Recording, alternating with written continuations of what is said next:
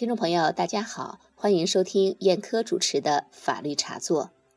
前不久，在宁波发生了这样一件事情：张先生被妖艳的女子拉去服务，当然，这个服务是加引号的。结账的时候，姑娘小刘突然跪下来说：“大哥，救救我！”称自己被拐卖和被强迫卖淫。张先生犹豫再三。最终选择了报警。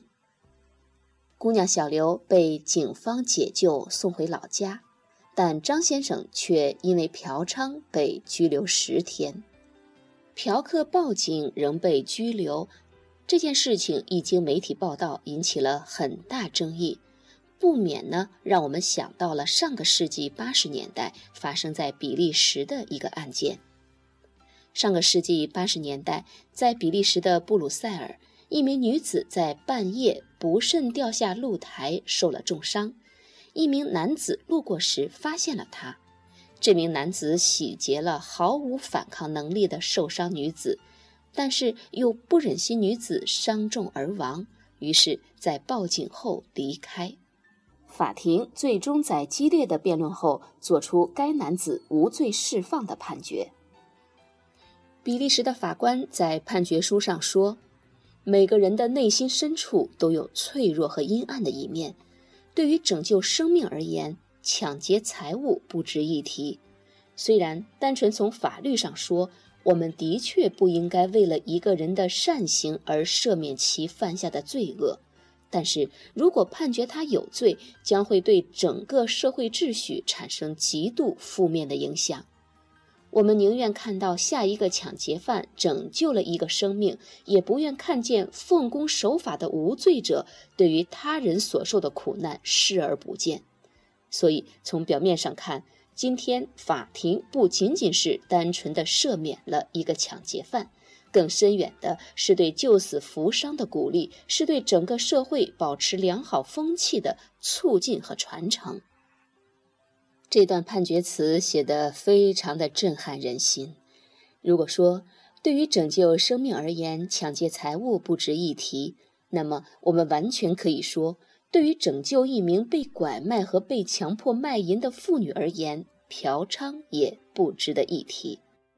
但是，该案的办案警官说：“我也是头回碰到这样的嫖客，因为有立功表现，处罚也酌情减轻。”张某两次嫖娼，正常的话应该拘留十五天，现在只拘留了十天。也许还会有人说，国情不同，比利时的法律不能适用于中国。解救人的行为可以赞扬，但嫖娼的违法行为必须受到处罚。那好吧，就让我们来看一看中国的法律。根据二零一三年一月一日起实行的《中华人民共和国治安管理处罚法》第六十六条规定，卖淫嫖娼的，处十日以上十五日以下拘留，可以并处五千元以下罚款；情节较轻的，处五日以下拘留或者五百元以下罚款。那么，根据这条规定，张先生嫖娼当然是可以处罚的，但是《治安管理处罚法》还规定。有下列情形之一的，必须减轻处罚或者不予处罚。在这里提醒听众朋友注意，是必须减轻处罚或者不予处罚。是哪些情形呢？主动投案向公安机关如实陈述自己的违法行为的，有立功表现的。本案中，张先生主动报警，虽然开始隐瞒了嫖娼的事实。但是在民警解救出小刘后，还是如实承认了，这就成立了自首，应当减轻或者不予处罚。其次，因为他的报警解救出一位被拐卖和被强迫卖淫的妇女，成立重大立功，又应当减轻或者不予处罚。这双重的情节，双重的应当减轻处罚或者不予处罚。那么，警方怎么？不能对张先生的嫖娼行为不予处罚呢？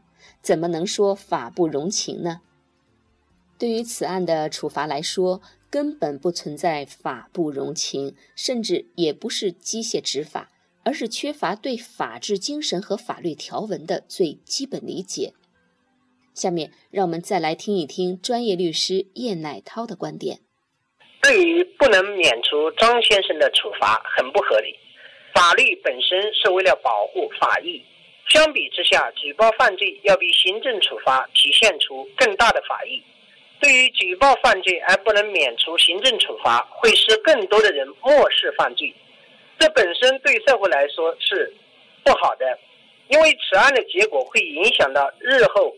类似案件中的当事人，试问有谁还愿意主动站出来检举揭发类似的犯罪行为呢？小张最后被拘留，对社会影响并不好，传递了一种负面的价值观。好，感谢叶乃涛律师的精彩点评。听众朋友，刚才和您探讨的是关于嫖客报警解救卖淫女被拘留是否合情合法的问题。感谢您收听本期的法律茶座。如果您想阅读本期节目的文字稿，请关注我们的微信公众号“法律茶座”。本期节目就到这里，再会。